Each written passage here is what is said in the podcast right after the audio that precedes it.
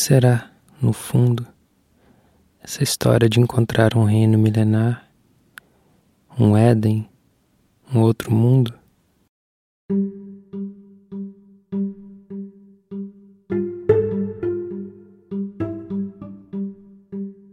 Tudo que se escreve atualmente e que vale a pena ler encontra-se orientado para a nostalgia. Complexo de Arcádia, Regresso ao Grande Útero, Back to Adam, Le Bon Sauvage, etc. Paraíso perdido, perdido por buscar-te. Yo, sem luz para sempre. E aí surgem as ilhas, como em Musil, ou os gurus, se houver grana para avião Paris-Bombaim. Ou então, simplesmente segurar uma xícara de café e olhá-la por todos os lados, não como uma xícara de café, mas como uma testemunha da imensa burrice em que todos estamos metidos. Acreditar que esse objeto não passa de uma pequena xícara de café. Quando mais idiota dos jornalistas, encarregados de resumir para nós sei lá o que, mais Planck e Heisenberg, se mata procurando nos explicar em três colunas que tudo vibra e treme, que tudo está como um gato, à espera de dar um enorme pulo de hidrogênio ou de cobalto, que nos deixará todos de patas para cima.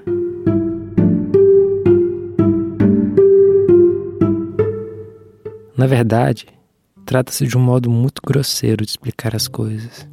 A pequena xícara de café é branca, o bom selvagem é marrom, Planck era um alemão formidável. Por trás de tudo isso, é sempre por trás, temos de nos convencer que essa é a ideia básica do pensamento moderno. O paraíso, o outro mundo, a inocência humilhada que obscuramente procura chorando a terra de Urcalian. De uma forma ou de outra, todos a procuram, todos querem abrir a porta para ir brincar. Não fazem tanto pelo Éden, não pelo Éden em si, mas apenas para deixar para trás os aviões a jato.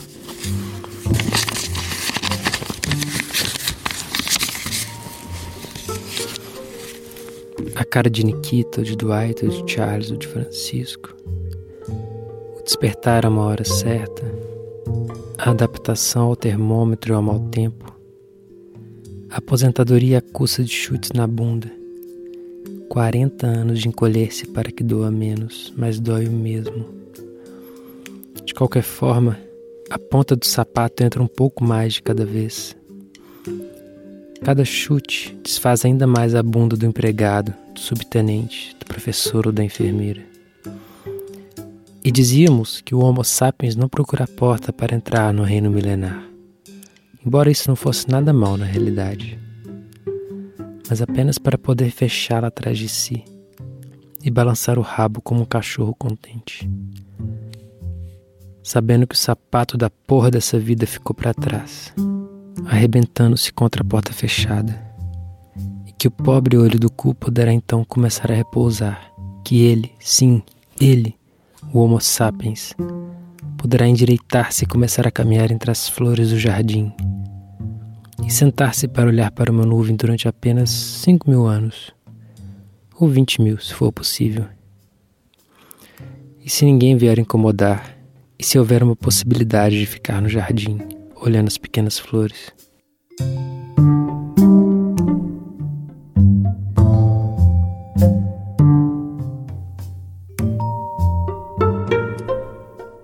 De vez em quando, entre a legião daqueles que andam com o cu a quatro mãos, surge um que não só gostaria de fechar a porta para proteger-se dos chutes das três dimensões tradicionais, sem contar aquelas que vêm das categorias do entendimento, do mais do que apodrecido princípio de razão suficiente e outras imbecilidades infinitas, como ainda, além do mais, esses cavalheiros acreditam, juntamente com outros loucos, que não estamos no mundo, que os nossos vetustos pais nos meteram num curso, na contramão, do qual é preciso sair para não se acabar no estado equestre ou convertido em avôzinho exemplar.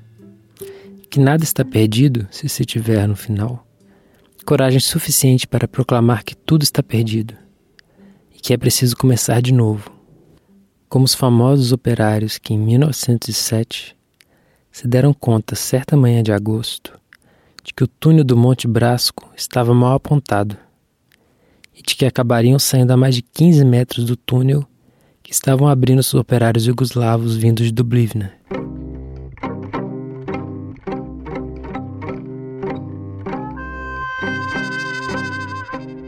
Que fizeram os famosos operários?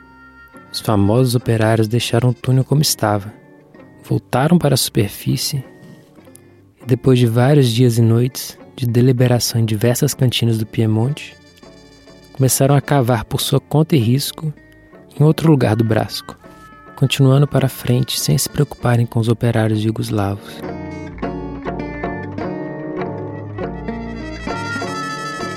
E depois de quatro meses e cinco dias, alcançaram o lado sul de Dublivna, com não pouca surpresa de um mestre de escola que os viu aparecer dentro do banheiro de sua casa.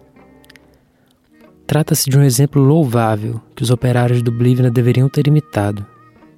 Embora seja preciso reconhecer que os famosos operários não haviam comunicado suas intenções aos operários jugoslavos. Em vez de se obstinarem em um túnel inexistente, como é o caso de tantos poetas debruçados na janela da sala, com mais de metade do corpo para fora a altas horas da noite.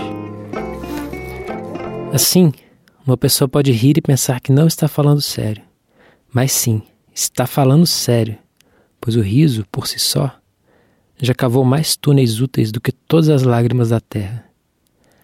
Embora os pedantes engravatados não gostem de pensar que meu Pomene é mais fecundo do que Queen Mab.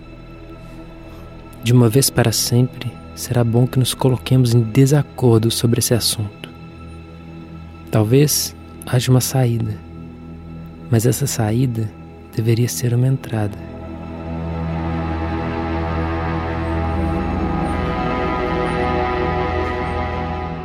Talvez haja um reino milenar, mas não é fugindo da carga de um inimigo que se conquista uma fortaleza.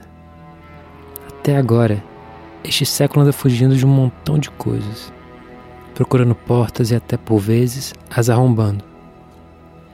O que acontece depois ninguém sabe. É bem possível que alguns tenham conseguido ver e perecido, apagados instantaneamente pelo grande esquecimento negro.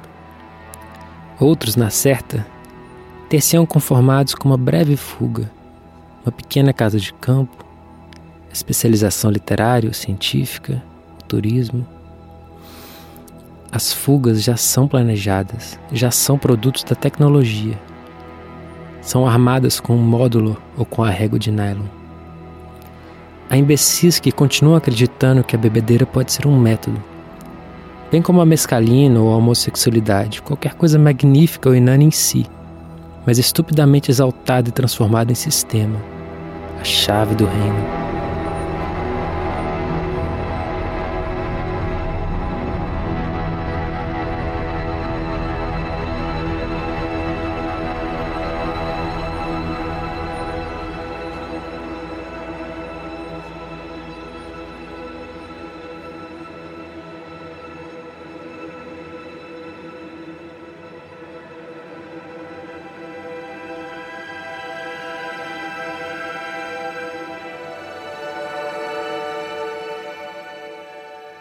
Pode ser que haja outro mundo dentro deste, mas não encontraremos recortando sua silhueta no tumulto fabuloso dos dias e das vidas.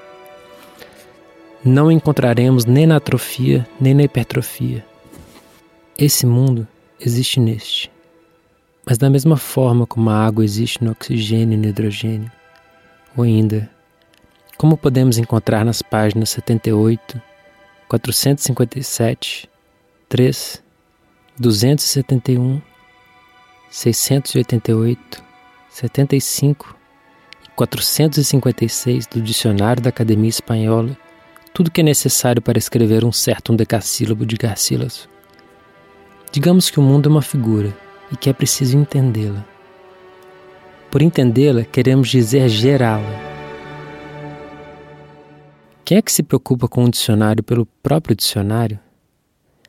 Se, de delicadas alquimias, osmoses e misturas de simplicidades, surge finalmente Beatriz na margem do rio, como não suspeitar maravilhadamente daquilo que por sua vez poderia nascer dela?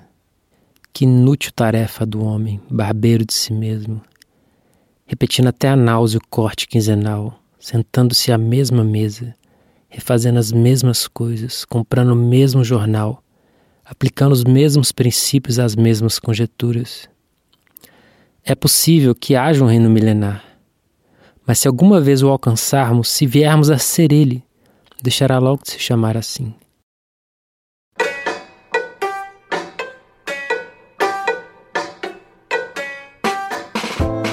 Enquanto não tirarmos o tempo seu chicote de história, enquanto não acabarmos com a hipertrofia de tantos enquanto, continuaremos tomando a beleza como um fim, a paz como uma aspiração, sempre deste lado da porta, onde na realidade nem sempre estamos mal, onde muita gente encontra uma vida satisfatória, perfumes agradáveis, bons salários, literatura de alta qualidade, som estereofônico.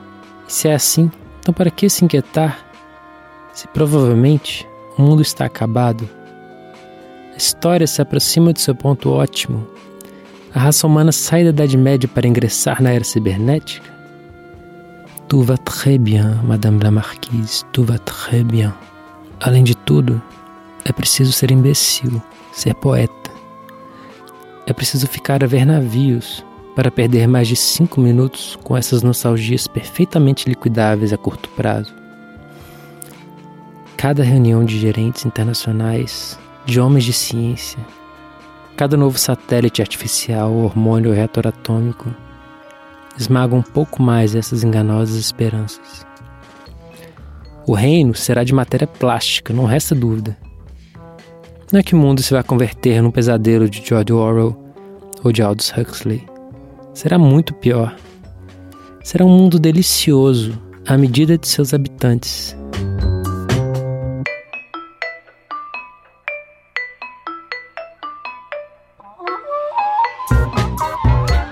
sem nenhum mosquito, sem nenhum analfabeto, com galinhas enormes e provavelmente 18 patas, saborosíssimas todas elas, com banheiros telecomandados, água de cores diferentes segundo o dia da semana, uma delicada atenção do Serviço Nacional de Higiene. Com televisão em todos os quartos, por exemplo, grandes paisagens tropicais para os habitantes de Reykjavik, vistas de iglus para a gente de Havana compensações sutis que conformarão todas as rebeldias, etc. Ou seja, um mundo satisfatório para as pessoas razoáveis. E ficará nele alguém, uma só pessoa que não seja razoável?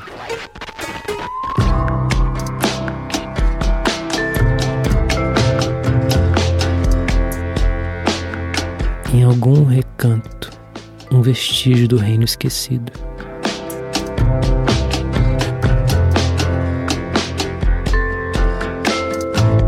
Em alguma morte violenta, castigo por ter se recordado do reino. Em alguma risada, em alguma lágrima, sobrevivência do reino. No fundo, não parece que o homem acabe por matar o homem. Não vai conseguir. Vai agarrar o leme da máquina eletrônica, do foguete sideral, vão lhe dar uma rasteira e depois cairão em cima dele.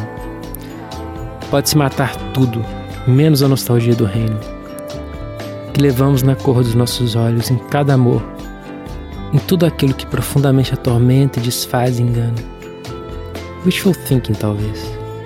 Mas essa é outra definição possível do Bip de Plume.